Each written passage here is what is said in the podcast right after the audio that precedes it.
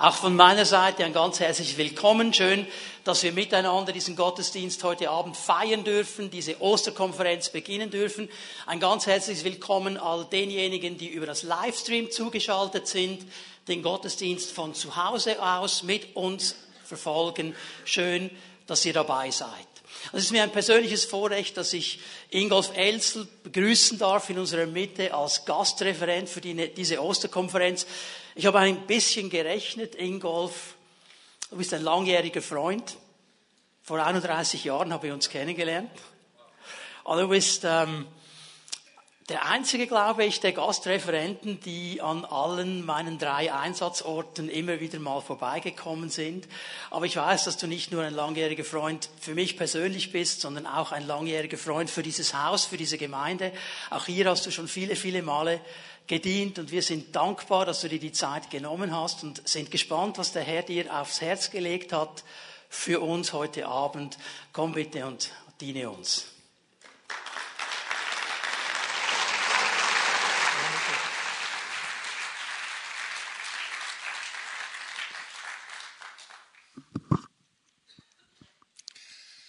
Herzlichen Dank, Ivano. Herzlichen Dank, liebe Gemeinde, für das Willkommen. Ich darf mit euch zusammen das Wort Gottes betrachten.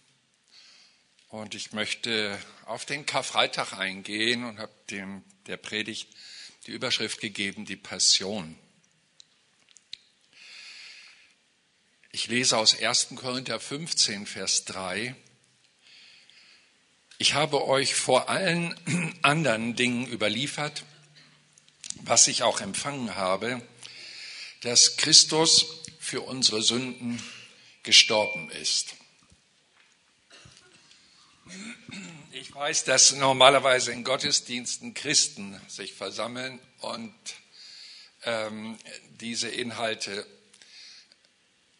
bekannt sein müssten. Sonst wäre man ja kein Christ.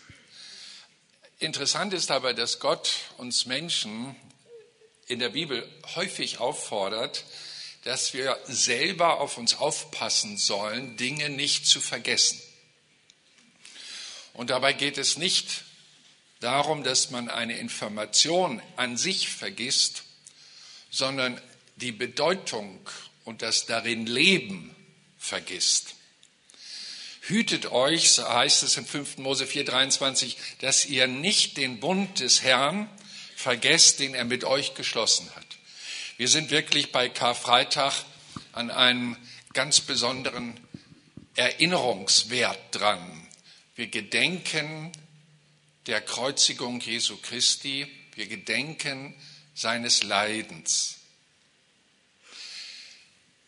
Dass Paulus hier sagt, vor allen anderen Dingen möchte er den Christen in Korinth sagen, dass Christus für uns gestorben ist lässt aufhorchen. Vor allen anderen Dingen. Was hat er denn vorher gelehrt? In 1. Korinther 9 geht es um schwierige Themen wie Christ und Geld und Unterhalt und niedrige Dienststellung und im zehnten Kapitel Heiligung und Speisevorschriften werden da geklärt. Kapitel 11 geht es um Gebet und Abendmahl, dann um Geistesgaben, dann das große Kapitel der Liebe und dann den Umgang mit Charismen und Propheten. Und dann setzt er an mit diesem Satz, vor allem anderen. Und das möchten wir uns in Erinnerung rufen lassen in diesem Gottesdienst, dass wir schauen, wie unser Glaube webt und wie er zugeordnet ist, ob die Prioritäten in unserem Glauben sich möglicherweise verschoben haben oder einfach ähm, aus dem Blick geraten sind. Ich habe in meinem Leben schon viele Mal umziehen müssen und habe das selber gemacht mit ein paar Freunden, mit Schraubenzieher und Schränke auseinandergenommen, wieder zusammengebastelt. Und ich erinnere mich äh, auf dieser Herfahrt jetzt an ein Regal von Ikea.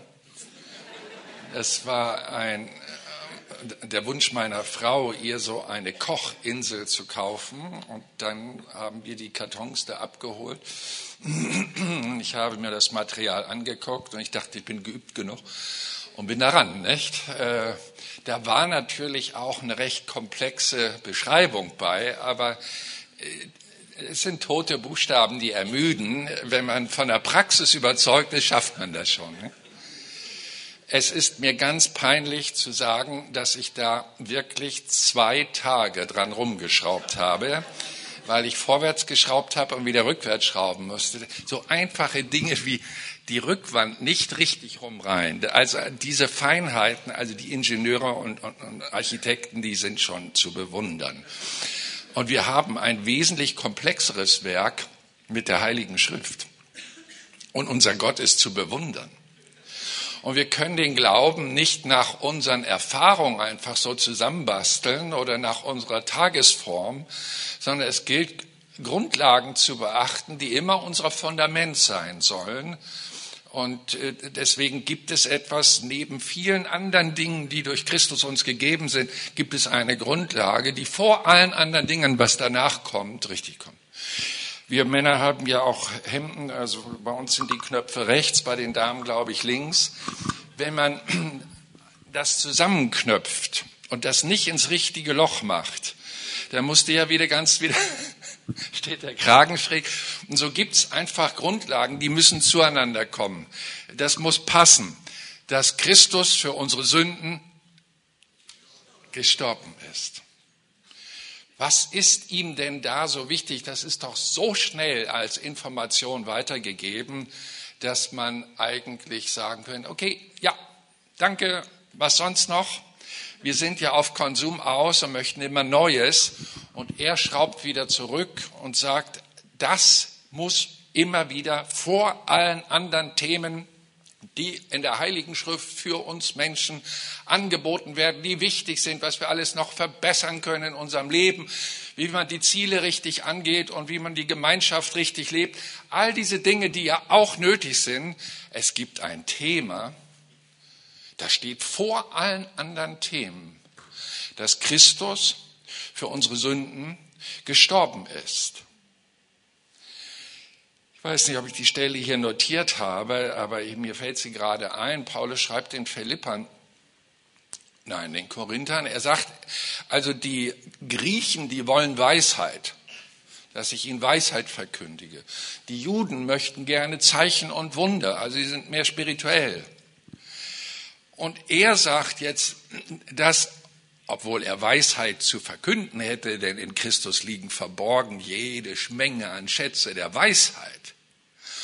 Und es ist auch nicht so, dass er ohne Spirit ist, denn er hat schon so manchen Kranken wieder aufgerichtet und auch mal eine giftige Schlange abgeschüttelt, die ihm nichts getan hat und manches mehr. Und er kommt jetzt in diese ganze Bedürfnisanfrage, Paulus, mehr Weisheit, was für ein Kopf, die anderen mehr Wunder, ein bisschen Gänsehaut und was fürs Herz, und sagt, wir aber predigen Christus. Und das muss man sortieren. Das ist wichtig. Es geht um Grundlage, es geht um die Beschreibung vom IKEA-Regal, es geht um den Knopf, der an die richtige, ins richtige Loch muss. Genau in diese Richtung geht's. Ich, deswegen gehe ich mit euch, nicht, dass ich euch was Neues sagen dürfte, sondern ich gehe mit euch das durch, was Gott so wichtig erscheint in der Heiligen Schrift. Denn das größte Thema mit den meisten Prophezeiungen, 384 an der Zahl, ist das Kommen des Messias ist der Jesus Christus. Das ist das allerwichtigste Thema. Natürlich, weil Jesus so schön ist, weil er so viel Schätze von Erkenntnis und Friedefürst und was er alles für einen Namen hat. Nein, es geht tatsächlich in diesen meisten Prophezeiungen um sein Erlösungswerk. Dahinter steckt Gottes Liebe zu dir als Mensch. Er hat ja die Menschen geschaffen. Und er weiß, dass der erste Adam in seiner geistigen Verantwortung zu seiner Ehefrau die Korrektur nicht hinbekommen hat. Und deswegen er der Adam war, der die Erbsünde letztendlich freisetzte unter den Menschen. Kurzfassung. Jetzt geht es um einen neuen Adam, Christus, der gerechte Menschen hervorbringt. Dazwischen liegen Jahrtausende menschlichen Seins, Völkergeschichten, Politik ohne Ende. Und ich gebe mal so im Zeitraffer wieder, was mir so da hängen geblieben ist, wenn ich an dass Christus für unsere Sünden gestorben ist, denke. Ich denke an Dokumentationen von Buschvölkern, von Büchern, die ich als Jugendlicher gelesen habe, von Expeditionen zu den verborgenen Stämmen am Amazonas und in Afrika, in Uganda, wo keine Straße ist und Missionare und was sie da beschrieben haben. Und hochinteressant ist, dass die Menschen grundsätzlich möchten, dass einer Chef ist. Das will uns auf der anderen Seite nicht in den Kopf, weil wir so liberal sein wollen. Aber irgendwo muss doch mal einer Verantwortung tragen. So gibt es da überall Häuptlinge. Und das Interessante ist, dass der Häuptling aber sich auch ohnmächtig fühlt nach einer Zeit, denn die erwarten jetzt alle, dass der Häuptling ihnen ihre Bedürfnisse stellt und das ist, sie möchten Frieden haben, jeder Mensch. Er möchte geliebt sein und fähig gemacht werden zu lieben. Er möchte glücklich werden. Er möchte essen können und sich kleiden können. Und eine Stätte haben, wo er sagt, das ist mein Bett. Und in diesem Rahmen, diesem Hunger nach Schönheit des Lebens gibt es offensichtlich eine unsichtbare, ich sage technisch, Funkstörung, irgendeine Mächtigkeit, die das Grundbedürfnis eines jeden Menschen, der geboren wird auf dieser Erde, immer wieder unterwandert und zerstört. Und diese Kräfte kriegt man offensichtlich durch gute Organisation, durch begabte Leiterschaft nicht in den Griff. Es braucht irgendwas Größeres. Und deswegen findest du, jedenfalls habe ich das so verinnerlicht, neben dem Häuptling auch immer so einen Medizinmann. Schon mal gehört? Das sind die, die mehr als Brot essen können und die auch so spirituelle Kräfte haben. Das heißt, der Leiter versucht Spiritualität dazu zu holen, weil er sich überfordert fühlt, die Menschen so anzuleiten, zu unterrichten und als Vorbild vor ihnen zu leben, dass sie sich alle mögen und jeder für den anderen da ist und der Starke dem Schwachen hilft und nicht sein Ego-Trip fährt und so weiter und so weiter. Ich sehe also, Kräfte werden gesucht, um etwas Unsichtbares, was den Wunsch aller Menschen unterwandert und zerstört,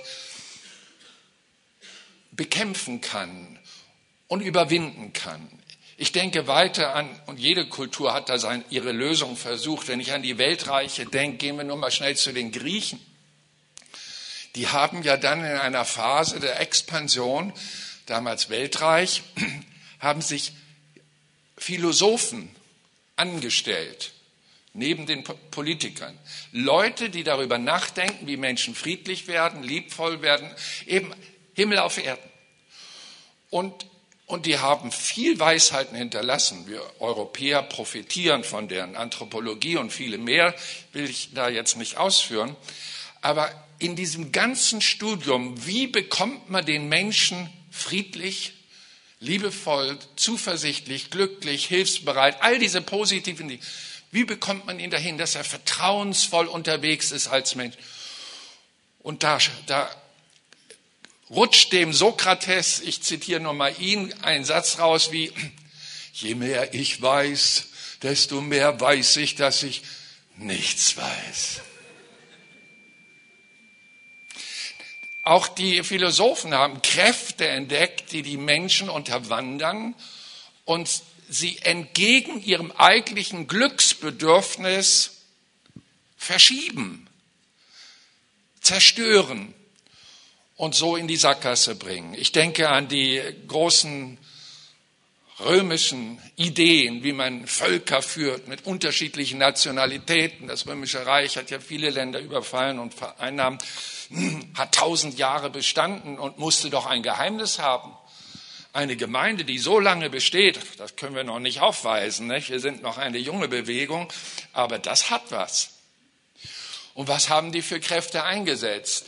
Und das ist wirklich ein Politikum, bis heute mit hoher Achtung auch übernommen. Brot und Spiele, schon mal gehört? Gibt den Leuten genug zu essen, dann werden sie träge, denn voller Bauch denkt nicht gern. Wenn sie satt sind, werden sie nicht so schnell unzufrieden. Und natürlich haben die alle ihre Probleme, aber lenk sie ab mit Spielen, damit sie gar nicht anfangen zu grübeln über ihre Probleme und da irgendwie jetzt anfangen, noch gläubig zu werden oder so.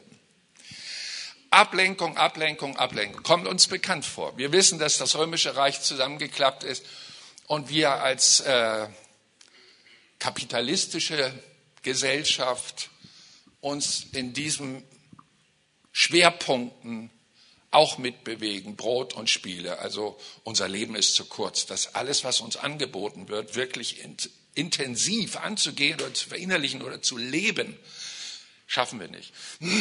Darüber hinaus haben wir aber Konkurrenz gehabt als Kapitalisten, nämlich die anderen Freunde, die, äh, lasst mich gucken, Kommunisten.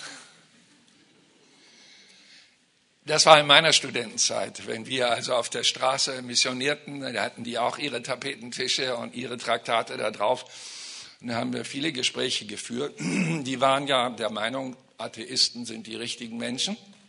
Es gibt keinen Tod, nach dem Tod ist alles, also gibt kein Leben nach dem Tod, nach dem Tod ist alles auch. Mir sagte mal ein Kommunist nach längerem Gespräch, also wenn ihr Christen wirklich recht habt, dann sehen wir ja alt aus. Also ihr merkt, da spitzt sich was zu, aber die Idee des Kommunismus hatte ja christliche Werte. Ich erinnere an Marx, ich erinnere an Engel das sind ja alles Leute mit christlichem Umfeld, in christlichen Familien aufgewachsen, aber durch Gesetzlichkeit gebrochen, und das ließen sie nicht zu, wurden sie rebellisch und suchten Alternativen. Aber die biblischen Werte konnten sie nicht abschütteln. Also, was sagte man im Kommunismus? Wenn der Müllmann genauso verdient, nee, andersrum muss ich sagen, wenn der Arzt genauso verdient wie der Müllmann, dann ist Gerechtigkeit im Kommen. Neid, oh, ist die Wurzel vielen Übels. Die müssen wir wegbügeln. Alle verdienen gleich. Vaterstaat kümmert sich um alle. Und so kriegen auch alle Arbeit. Und alle sind Friede, Freude, Eierkuchen. Und so ist der Kommunismus dann aufgeblüht. Jedenfalls in meiner Zeit. Italien hätte er fast erobert. Und dann aber vor unseren Augen verarmt er, der Mensch ist nicht mehr motiviert, für diese Idee Energien aufzufordern. Er entdeckt, wenn ich hier jetzt mehr arbeite als der andere, der fauler ist in seiner Tätigkeit, das ist auch ungerecht, was soll ich mich anstrengen? Und je mehr Leute sich nicht mehr anstrengen, je mehr ging es bergab mit diesem System. Und wir wissen um die Beerdigung des Kommunismus im großen Stil durch die UdSSR und auch unserem Osten Deutschlands. Wir leben jetzt stolz in der Demokratie und versuchen die Kräfte des Bösen aufzuhalten. Wir wählen Politiker, die die Menschen glücklich machen sollen. Aber die wahren Dinge, die die Menschheit zerrüttet, Revolutionäre sagen, bringe Rebellion in die jugendlichen Herzen und zerstöre ihre Fähigkeit des Miteinanders. Dann zerstörst du ein Volk. Und wir erleben die Ohnmacht, die unsere Regierenden haben, diesen ganzen Ungerechtigkeiten zwischen Arm und Reich so zu begegnen, dass auch die Armen glücklich sind und die Reichen sich nicht beraubt fühlen, die Einsicht zu geben, überhaupt in ein Herz hineinzubringen, erscheint sehr schwierig die ganze Friedensfrage und alles, was uns bewegt, will nicht zu politisch werden, aber wir sehen in diesem ganzen Prozess, dass das System äh, Demokratie, die eigentlich ja heißt, die Mehrheit hat Recht. Ich habe da Schwierigkeiten mit. Aber die Mehrheit bestimmt. Ihr macht das als Volksdemokratie ja quasi wöchentlich. Also wir staunen als Deutsche drüber. Wir haben viele Entscheidungen delegiert, aber ihr seid da noch am Puls, alle Achtung. Aber ob das alles so richtig ist von der Bibel her, was da in der Schweiz entschieden wird, von denen, die die Mehrheit bilden, ich habe mich verabschiedet von dieser Schönheit, dass die Mehrheit die Wahrheit besitzt. Denn ich merke, dass letztendlich die Wahrheit zum Menschen kommen muss und der Mensch sie verinnerlichen muss, damit er richtige Entscheidungen trifft. Aber wenn er nur manipuliert wird mit einseitigen Informationen, wie kann er wahr und gerecht entscheiden? Er braucht also Grundlagen.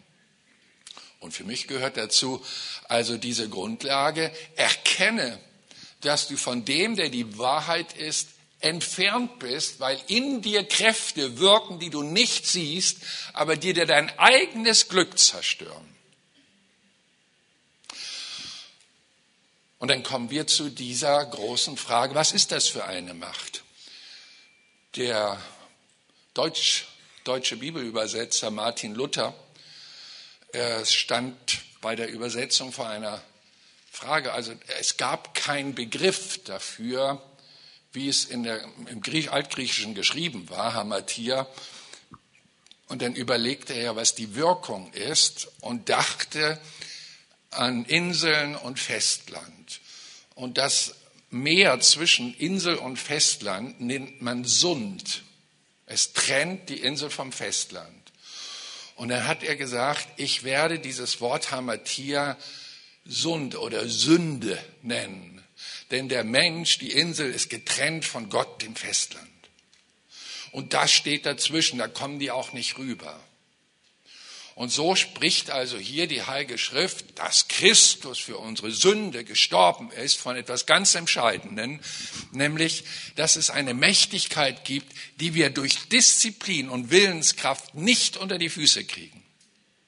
Es gibt einfach Mächte zwischen Gott und uns, die uns in Entfernung bringen, in Ohnmacht bringen und dann können wir noch den Gottesglauben und Christusglauben in uns tragen, aber wir haben nicht die Kraft, Christus gemäß zu leben, weil die Sünde uns schwächt in unserer Willenskraft, das zu tun, was Gott wohlgefällt.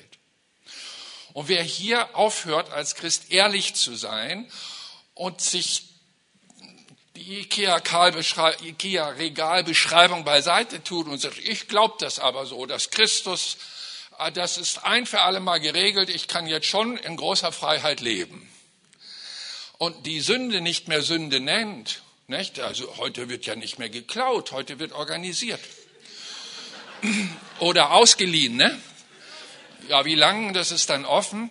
Also es wird alles so schön geredet, was die Bibel eigentlich Sünde nennt. Und dadurch bekommt der, der, das Wort Sünde allein schon eine Art Horrorreaktion. Was fällt dem ein, mich hier, also mir schlechtes Gewissen einzureden, dass ich ein Sünder bin?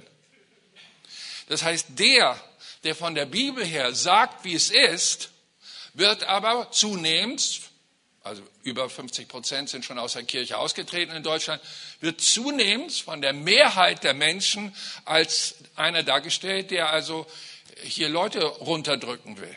De facto ist, dass es so viele politische Systeme gegeben hat, die es nicht geschafft haben, diese Kräfte aufzulösen. Und ich darf euch verkünden, wer es aufgelöst hat. Es heißt in der Heiligen Schrift, dass Gott der Sünde die Macht gegeben hat. Von dem Baum der Erkenntnis Guten und Bösen darfst du nicht essen, denn an dem Tag, da du davon isst, musst du sterben. Und weil Gott das Leben ist und der Mensch von Gott getrennt wird, ist er weg vom Leben und in ihm ist was gestorben, nämlich die Verbindung, die persönliche Verbindung mit dem dreieinigen Gott. Du magst Christ sein, aber hast du eine Verbindung zu dem dreieinigen Gott? Oder gibt es Dinge, die wieder in dein Leben gekommen sind? Wie ist Gott damit umgegangen? Er hat der Sünde Macht gegeben, den Menschen etwas zu töten, im Menschen etwas zu töten. Adam und Eva sind ja nicht am Leib gestorben und ihre Seele und Psyche war ja auch noch intakt. Die konnten fühlen, denken und so weiter. Aber der Geist, der in Verbindung ist mit Gott, der ist gestorben durch die Sünde. Und da setzte Jesus ja an und sagt, ihr müsst von neuem geboren werden, damit ihr wieder Zugang kriegt zu Gott. Und spricht von der Wiedergeburt. Aber die Wiedergeburt ist nicht irgendetwas, was wir im Einkaufsladen oder in der Kirche irgendwo bezahlen könnten und kriegen können. Davor geht etwas ganz Großartiges voraus, nämlich die Entmachtung der Sünde in einem Menschen, sonst kann eine Wiedergeburt gar nicht stattfinden. Und so steht Gott also da, hat der Sünde selbst Macht gegeben, zu trennen von ihm, seine geliebten Menschen zu trennen. Und wer bitteschön kann jetzt das auflösen? Wie kann Gott sagen, die Sünde hat die Macht zu töten auf ewig? Den Mensch, den er liebt, wegzunehmen auf ewig. Gott hat ihm die Power gegeben, dieser unsichtbaren Kraft, den Menschen vom Leben wegzuführen. Und das ist die spannende Frage. Und irgendwann, so denke ich es mir als Prediger, der nun über 40, 44 Jahre Jesus dient, muss es eine Audienz gegeben haben, wo Gott seinen Plan reinbringt und sagt, ich möchte dass meine lieben Menschen zurückgeführt werden in eine ewige Beziehung zu mir. Und ich möchte euch einen Plan vorlegen. Wir, wir, ich habe keinen Menschen gefunden, der in der Lage war, ohne Sünde zu leben. Ich konnte keinen Stellvertreter finden, der für andere die Schuld des Volkes auf sich nimmt. Wir, wir müssen von uns aus etwas starten. Wir müssen Mensch werden und runtergehen und sündlos leben und zulassen, dass wir zum Opfer werden, was die Sünde nämlich darf. Sie darf töten und dann hat sie ihre Macht verloren mit allen Gesetzen, die ich als Macht der Sünde gegeben habe. Und ich kann mir vorstellen, dass Erzengel Gabriel sagt, hier allzeit bereit, ich gehe. Aber dann kommt die Überlegung, hat er überhaupt die Kraft, die Schuld von Menschen auf sich zu nehmen. Ich habe mal ein ganz krasses Beispiel erlebt, gibt mehrere, aber das war besonders krass. Da war so ein dunkler Typ in einem Gottesdienst, der nachher auf mich zukam. Ich war nur Gast und sagte, ich möchte mit Ihnen sprechen. Und er war wohl, hat die Predigt gehört und hat Vertrauen bekommen während der Predigt. Na, zu guter Letzt saßen wir da in einem Ausspracheraum und hat dort mich angeguckt noch vorher und sagt, sind Sie so ein richtiger Pfarrer? Ich sage, ja. So einer mit Schweigepflicht? Ich sage, ja. Ich muss nämlich was loswerden. Also ich habe selten so düstere Augen gesehen wie ihn. Und dann kam er raus und sagte, ich habe zwei Menschen umgebracht. Das ist Jahrzehnte her. Die haben mich bis heute nicht gekriegt. Aber ich halte es nicht mehr aus. ich, ich lande in der Klapsmühle, sagt er. Ich muss das mal sagen. Ich muss da mal mit rauskommen. So, schieben wir das mal beiseite. Ich kombiniere, wenn ein Mensch es schon mit den Nerven kriegt bei, darf ich mal sagen, zwei Morde, es ist schlimm, was er getan hat, ich verharmlose nichts, aber wir sprechen ja gerade von der Erlösung der Menschheit. Wir, wir sprechen gerade von jemandem, der die Summe der Schuld und Sünde von allen Menschen, die gelebt haben, die leben und die noch leben werden, auf sich nimmt und das gesamte Gesetz Gottes aufstehen lässt, um ihn zu verurteilen, denn diese, dieses Gesetz gibt der Sünde die Macht dazu. Und ich sag mir, Erzengel Gabriel, in Ehren für tausend Sünder magst du sterben, aber dann kriegst du es auch mit den Nerven. Wir brauchen jemand, der stärker ist. Es muss jemand sein, der eine Macht und Kraft in sich trägt, die sondergleichen ist. Und hier darf ich vorlesen. Gestatten? Kolosse 1,15 abwärts. Jesus ist das Bild des unsichtbaren Gottes. Der Erstgeborene aller Schöpfung. Denn in ihm ist alles in den Himmeln und auf der Erde geschaffen worden, das Sichtbare und das Unsichtbare, seines Throne, Herrschaften, Gewalten, Mächte, alles ist durch ihn und zu ihm hingeschaffen und er ist vor allem und er hält alles zusammen.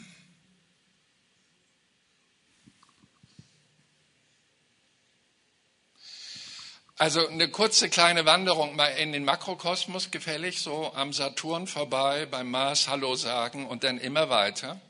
In Lichtgeschwindigkeit. Nein, nicht nur ein Jahr. Ich rede von Milliarden von Jahren. Wir sind immer noch unterwegs, kein Ende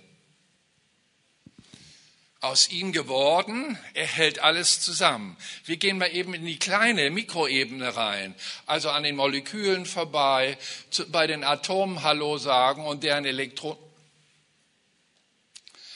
Ich habe ja einen Erkenntnisschub gekriegt, als ich vom Lehrer hörte, dass das Holz, aus dem sein Katheter war, äh, also sein, sein Schreibtisch war, dass der lebt.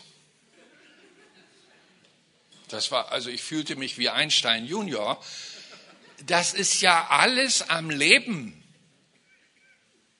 Wer hält das zusammen? Aus ihm ist alles geworden. Das Sichtbare wie das Unsichtbare. Und wenn es noch um Throne und Gewalten und Mächtigkeiten geht, dann könnte man noch von Kraftebenen sprechen, das erspare ich mir. Es geht hier um jemanden, der Macht hat. Jesus, Christus. Und der war bereit, auf diese Erde zu kommen. Er war dabei zu sagen, Vater, hier bin ich, sende mich. Und er wurde Mensch und sieht uns in unserer Entwicklung.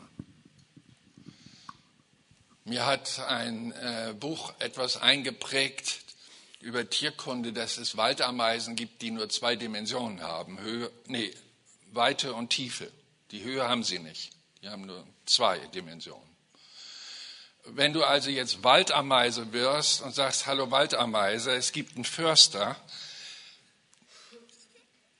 dann schmunzeln die und sagen, was bist du denn für ein Schräger? Und Jesus wird Mensch, kommt in unsere drei Dimensionen, drei Dimensionen, aus Dimensionen, die wir nicht fassen können und sagt, es gibt Gott. Es gibt Gesetzmäßigkeiten von ewigem Leben und ewiger Verdammnis. Gibt es. Und wir sagen also, kommt der denn her? Der ist von gestern. Wir glauben ihm einfach mal nicht. Wer ist dafür? Und die Mehrheit entscheidet. Ich habe mir auch so gedacht, wenn jetzt so ein, wenn ich Ameise werde, weil ich sehe auf meinen Waldspaziergängen, dass dieser Ameisenhügel bald mit einer Raupe, Planierraupe, platt gemacht wird, weil da eine Straße kommt, dann müsste man, um die zu retten, das ist ja eine Stadt, müsste man Waldameise werden und sagen, hallo, ähm, ich weiß mehr als ihr. Ihr müsst umziehen. Ihr müsst von eurem bisherigen Gebrauch zu leben umkehren.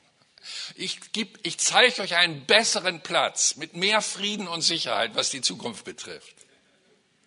Einige denken so flink mit. Ihr seid blitzgescheit. Das brauche ich gar nicht alles predigen. Und so komme ich hier doch zu diesem Wunder, dass Jesus zu uns auf diese Erde kommt und ein Teil von uns wird und etwas Unfassbares macht. In diesem Gethsemane-Akt einen symbolischen Kelch nimmt, in dem Gott die Summe aller Schuld und Sünde der Menschheit hineinkonzentriert. Und es ekelte ihm, weil er, der seit Ewigkeiten lebt, keine Sünde kannte, immer verbunden mit Gott, es als so eine abschreckende neue Erfahrung erlebte, als ihm das gereicht wurde, dass, dass er sagte, nein, nein, ich kann doch nicht mein schönes Leben in der Verbindung zum himmlischen Gott, in dem alle Kräfte und die Zukunft gesichert ist und so weiter, ich kann mich doch nicht von dem trennen wollen. Ich will mit dem zusammenbleiben. Wir lieben uns. Aber Sünde macht genau das. Sie schafft es auch bei einem Christen, dass Jesus nicht mehr so in der ersten Liebe geliebt wird, wie es damals bei der Bekehrung war. Und dann tut Jesus etwas unglaublich Großartiges. Er, er sagt bei seinem ganzen Widerwillen und Ekel, was Sünde betrifft, nicht mein Wille geschehe, sondern deiner. Und er wusste um den Willen seines Vaters, dass Jesus ist nicht auf die Welt gekommen, Leute zu beeindrucken durch Brotvermehrung oder Sturmstillung oder dass mal ein paar Lahme gehen und so. Das, das war nicht sein Zweck. Das Hauptstück der guten Nachricht war, dass er die Schuld der Menschheit auf sich nimmt. Und zwar auch deine. Und damit diese Schuld ihre Macht verliert, muss er sie entmachten. Denn das Gesetz Gottes sagt, der Sünder muss sterben, ewig. Und Gott kann jetzt nicht sagen, ach, äh, ihr guckt so nett, ich hab's mir anders überlegt. Dann frage ich mich, und wann will er sich's noch anders überlegen? Dann ist er nicht mehr vertrauenswürdig. Gott steht zu seinem Wort. Gott und sein Wort sind 100% identisch. Und von ihm geht diese Feststellung aus, Sünde kann den Menschen, so lieb ich ihn habe, auf ewig von mir reißen.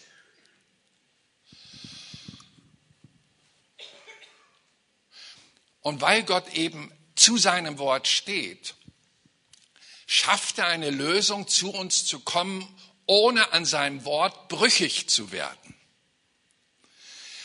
Er lädt die Schuld der Menschheit auf seinen eigenen Sohn. Ich meine, Leute, wir sprechen von Christi Leiden, das ist brutal und das ist das Höchste, was er da getan hat. Aber da ist auch ein Vaterherz Gottes, das sehr gelitten hat, als sein Sohn von ihm getrennt wurde. Und das waren ja nicht 60, 70 Jahre, wie das im irdischen Leben so ist, dass man dann irgendwann durch Tod getrennt wird. Das sind Ewigkeiten, von denen wir hier reden. Das sind Beziehungen, die können gar nicht enger sein. Und das wird rausgerissen. Als meine Frau vor vier Jahren dem Tode, mit dem Tode rang, fast vier Wochen, da merkte ich, was es ist, wenn man einen Menschen liebt und der wird einem jetzt durch die Diagnose von Ärzten, ja, Sie haben nicht viel Hoffnung, Herr Elzer und so weiter, rausgerissen. Das fühlt sich eklig an. Das ist so ein tiefer Schmerz. Oder wer einseitig äh, geschieden wurde und seinen Partner immer noch liebt, der, der, er spürt das auch. Und unser Vater im Himmel hat diesen Schmerz ausgehalten, hat seinen Sohn gegeben und gesagt, ich will aber, ich will die, mein Wort erfüllen, das Sünde töten darf. Und Christus wurde dann gefangen genommen in Gethsemane, wo er den bitteren Kelch getrunken. Und dann läuft das Drehbuch des Himmels ab. Die Schergen kommen, nehmen ihn da rüde und gemein gefangen und stoßen vor sich her, peitschen ihn aus. Viele psychische Ungerechtigkeiten, Mobbing mit Vorführungen vor sogenannten Gerichtsbarkeiten. Und dann mal kurz ausgepeitscht. Und dann die Demütigung der, der Revolutionär und Räuber Barabbas wird dann vor seinen Augen freigelassen. Und er selbst, äh, wo die Priester ihn doch untersucht haben, ob er irgendeine Sünde getan hätte, äh, da heißt es dann, aber sie fanden keine Sünde an ihm. Und das ist das, was alles um Jesus geschah. Das, was dort initiiert wurde mit kreuzig dem Kreuzigten, das war das Volk Israel. Und wegen diesem kreuzigten Kreuzigten haben die späteren Christen gesagt, ja, die Israel, die Christenmörder. Und den Leuten sage ich, nee, Moment mal, wer bitteschön kann denn dieses Opfer zwischen Gott und der Menschheit bringen? Gott hat doch einen Priesterdienst im dritten Buch Mose initiiert. Und das können nur das Volk Israel tun. Sie sind die Priester, die die Berufung haben, priesterliche Dienste zu tun. Nicht mehr an Tieren, sondern hier am Sohn Gottes selbst. Hätten es die Griechen tun sollen, die Schweizer mit ihrer Neutralität? Das, das geht alles nicht. Das geht nur da, wo die Berufung ist. Und genau die haben gerufen, und haben das Tier untersucht, Christus untersucht ob es irgendein Fehl hatte. Und zum Schluss musste man noch mit Geld bestechen und musste versuchen, ihn wegen seiner Aussage, dass er der Sohn Gottes ist und das Ketzerei sei, letztendlich dem Tod geweiht. Und da hängt dieser Herr am Kreuz, ein Mann der Schmerzen, die Dornenkrone hat vorne ihren Spitzen Gift, das ist nicht nur Kopfschmerz, als man ihn aufsetzt, dann noch mit dem Stock oben drauf schlug, damit die schön ins Haupt geht, durchzieht ihn nicht nur der psychische Schmerz und der körperliche Schmerz, sondern das auch noch zusätzlich. Ein Mann der Schmerzen. Dass man sein Angesicht wegnahm, sagt Jesaja 53, wenn man ihn nur anguckte. Und da steht er und da hängt er, er. umgeben von Menschen, die ihn jetzt noch spotten und sagen, hast anderen geholfen, hilf dir selbst. Und andere, das ist also der König der Juden. So haben sie sich lustig gemacht über Gottes Rettungsplan der Menschheit und haben es schlecht geredet. Und dann kommt einer, der zu seiner Rechten am Kreuz hängt und sagt, wir hängen hier zurecht, denn wir haben Missetaten getan. Dieser aber, was hat er denn getan? Und der andere sagt, ja, wenn du Gottes Sohn bist, dann hol uns mal hier runter. Und der andere wieder, wenn du in dein Paradies gehst, denk an mich. Und Jesus, dafür ist er gekommen. Egal, in, und wenn es mit dem letzten Atemzug ist, einem Menschen, der sich demütigt und seine Schuld hergibt und öffnet, wir haben es verdient, denn unsere Missetaten sind viele. Dieses Bekenntnis, das braucht Jesus, um seine Macht der Auflösung der Kraft der Sünde zu beweisen. Und lieben Leute, ich danke Gott für meine Bekehrung. Ich danke Gott für den Prediger damals, Reinhard Bonker, 24 Jahre alt, ich 10 Jahre alt, der nicht aufgehört hat, genau an diesem Punkt nachzuhaken, als wir vom Heiligen Geist berührt waren und merkten, wir brauchen Jesus, wir haben Sünde getan und wir uns dann nur so ein harmloses Sündengebet ausgedacht haben, so unverfänglich, weil der Mann war uns ja fremd und äh, nachher verrät er was den Eltern und so weiter, da war ja auch Angst. Und dann hat er, haben wir äh, zwei, drei Sätze gebetet, die waren wirklich, ja, waren unverfänglich. Und dann fragt er uns, Jungs, mehr Sünden wollt ihr nicht loswerden? Jesus ist für alle deine Sünden gestorben. Du musst nicht nur ein paar zu ihm bringen, du musst alles ihm bringen. Und er versprach uns, ich sag nichts, alles, was ihr hier jetzt aussprecht, und macht das laut. Ich will Zeuge sein, mich zu euch stellen, dass Jesus euch vergibt. Ich nehme das mit ins Grab. Das hat er auch gemacht. So, ich komme hier zum Finale. Da ist Christus für uns gestorben. Er hat die Sünde entmachtet, die Trennung von Gott weggenommen. Und wie jemand, der zu Christus kam, der weiß ganz genau, was das für ein Tag war, wenn er sich denn nicht nur halb bekehrt hat, sondern richtig bekehrt hat. Und so gibt es Leute, der Prophet Jesaja klagt, dass sie bekehren sich aber nicht richtig.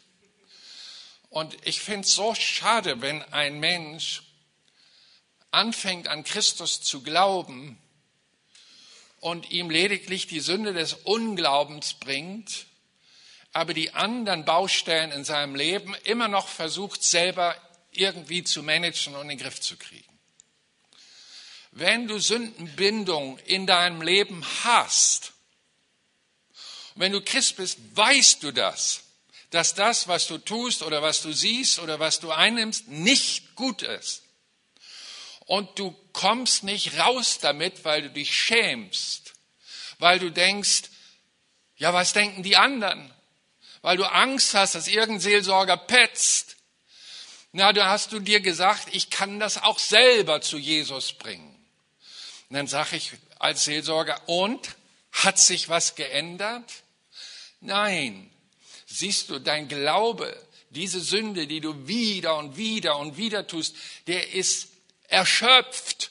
Du brauchst jemand, der mit gesundem Glauben an deine Seite kommt und sich mit dir verbindet. Und wenn zwei eins werden, hat die Bibel eine besondere Verheißung hinterlassen. Gott wird es tun, worum man bittet.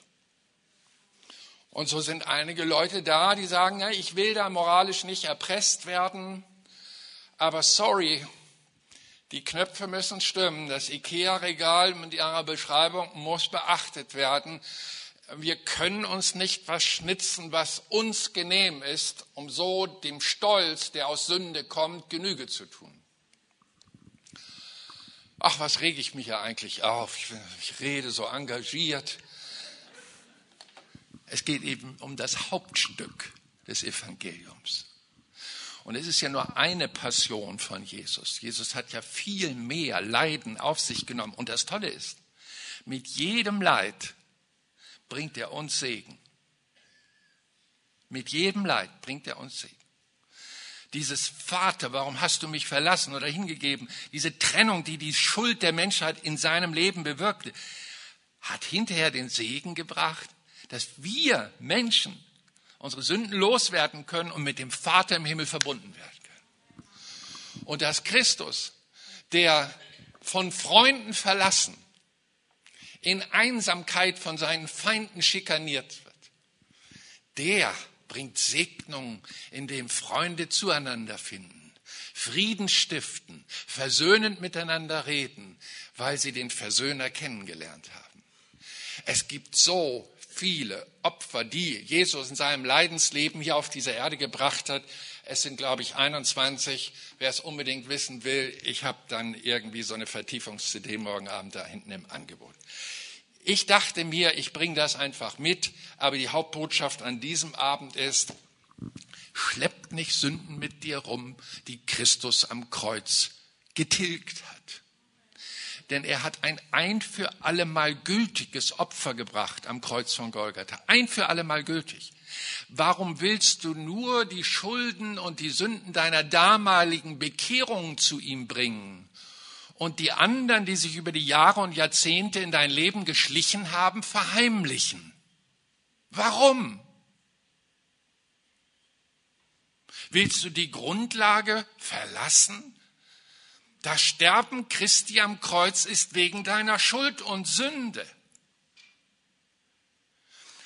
Wenn die Buße und die Beichte nicht mehr geachtet wird, verlassen wir die Grundlage der guten Nachricht, dass Christus Sünden vergibt. Wir verlieren sogar den Glauben, dass er noch vergeben könnte, weil wir keine Änderungen in unserem Leben sehen. Und hier setzt doch die Gebetsdienste, setzen die an. Es wäre so schade, wenn wir den Gottesdienst abschließen und du gehst mit den Dingen, die jetzt während der Predigt durch den Geist Jesu in dir wach geküsst worden sind. Und dein Gewissen dir jetzt Zeugnis gibt, was in deinem Leben geordnet werden müsste. Es wäre schade, wenn du so wieder gehst, wie du gekommen bist. Ich bin ein Diener Jesu Christi, damit Menschen Hilfe erfahren durch den, der der Helfer der Menschheit ist. Jesus, Christus, der gesalbte Retter. Und du sollst dich darüber freuen, in erster Liebe, dass du zu diesem Christus gehörst. Und du wachst darüber mit seiner Kraft, dass dich nichts von ihm trennen kann. Warum wollen wir Garten Eden Nummer zwei nochmal in unserem Leben starten? Eine furchtbare Trennung, die so viel Unsegen über Generationen ausgelöst hat, muss doch nicht wiederholt werden. Warum willst du zusehen mit deinen Sünden, dass du Unheil bringst auf deine Generation, deine Kinder und Enkelkinder den Weg nicht gehen? Du brauchst diese blühende Kraft der Nähe Jesu in deinem Leben, denn das Evangelium ist anziehend. Es reinigt dich. Es macht dich zu einem besonderen Menschen. Glaubt mir, Leute, wenn man nur mal einen Moment im Himmel reingucken kann, da will, da will Jan jeder hin. Aber jetzt fehlt noch der Glaube. Es ist zu wenig verkündet. Die Leute müssten es wieder hören und wieder hören, bis in ihrem Herzen dieses Verlangen entfacht wird. Ich will in den Himmel. Sag mir, Pastor, was muss ich tun? Und dann halte ich ihm die Predigt von heute Abend. Wir stehen auf und beten.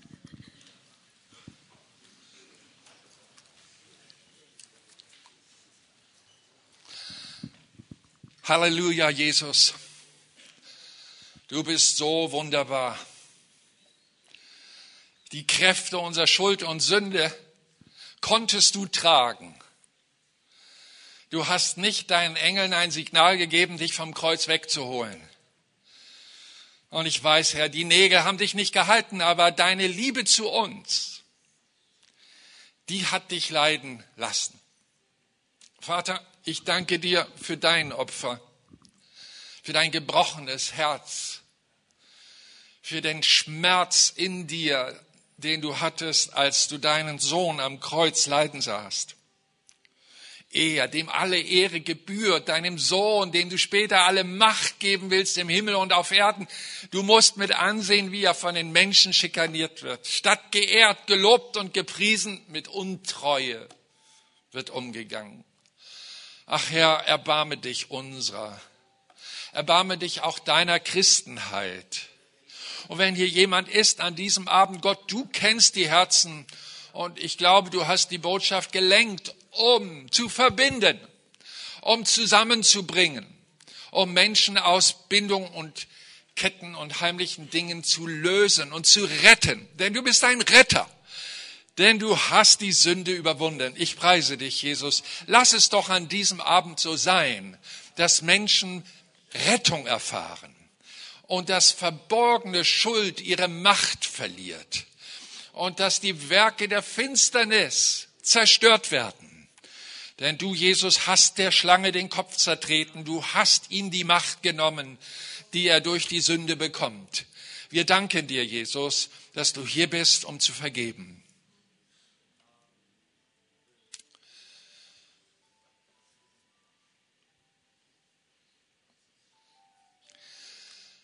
So, es ist an dir, ich würde an deiner Stelle handeln.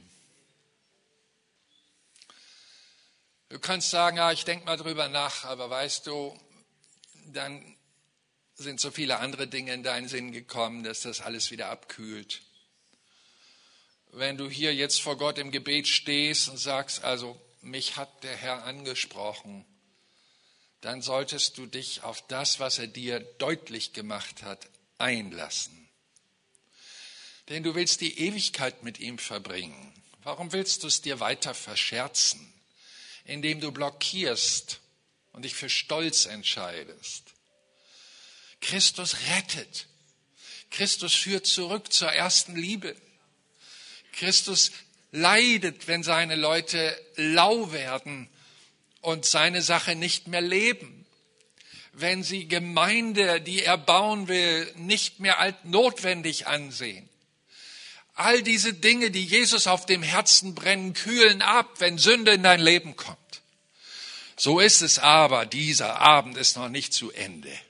Dieser Abend will verändern. Unser Herr wird verändern, der, der demütig kommt und sagt, sei mir gnädig, Herr, sei mir gnädig, Herr.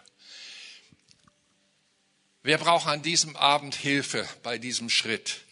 Sünden loszuwerden in seinem Leben. Darf ich mal Hände sehen? Ist da jemand, der sagt, ja, komm, sei doch mutig. Äh, keine Menschenfurcht. Es geht doch darum, das zu entmachten, wofür Christus Macht bekommen hat.